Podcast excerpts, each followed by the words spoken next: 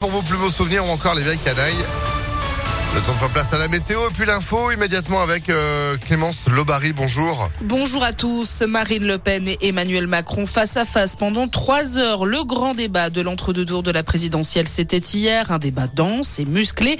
Et les deux candidats courtois dans l'ensemble ont enchaîné les échanges âpres, notamment sur la guerre en Ukraine. Emmanuel Macron qui attaquait Marine Le Pen sur sa relation avec le pouvoir russe. Vous avez contracté un prêt en 2015 auprès d'une banque russe la First Czech Russian Bank, proche du pouvoir. C'est ça le problème, Madame Le Pen. Ce qui fait que, on le voit bien, dès qu'il y a des positions courageuses et difficiles à prendre, ni vous ni vos représentants ne sont là. Que vous ne pouvez pas défendre correctement sur ce sujet les intérêts de la France, parce que vos intérêts sont liés à des gens proches du pouvoir russe. Et des propos vivement contestés par la candidate du Rassemblement national. Emmanuel Macron, euh, parce que euh, il a accès à l'intégralité euh, des informations des services français sait pertinemment que ce qu'il dit est faux. Il sait pertinemment que je suis une femme absolument et totalement libre et que je défends parce que je suis une patriote et que je l'ai démontré toute ma vie. La France et les Français, toujours en toutes circonstances. Et Europe, retraite, pouvoir d'achat, environnement, climat, sécurité, voile, les sujets ont défilé, les accusations aussi.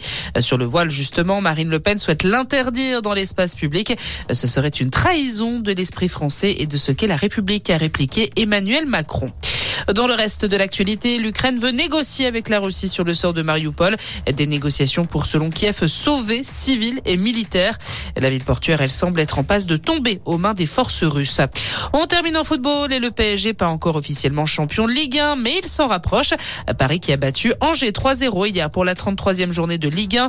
Mais de son côté, l'Olympique de Marseille a dominé Nantes 3-2. Grosse déception pour Lyon.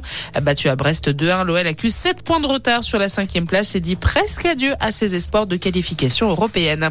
Voilà pour l'essentiel de l'actualité. Excellent début de journée à tous. Merci beaucoup. On va revenir hein, sur le sport euh, dans le prochain rendez-vous info.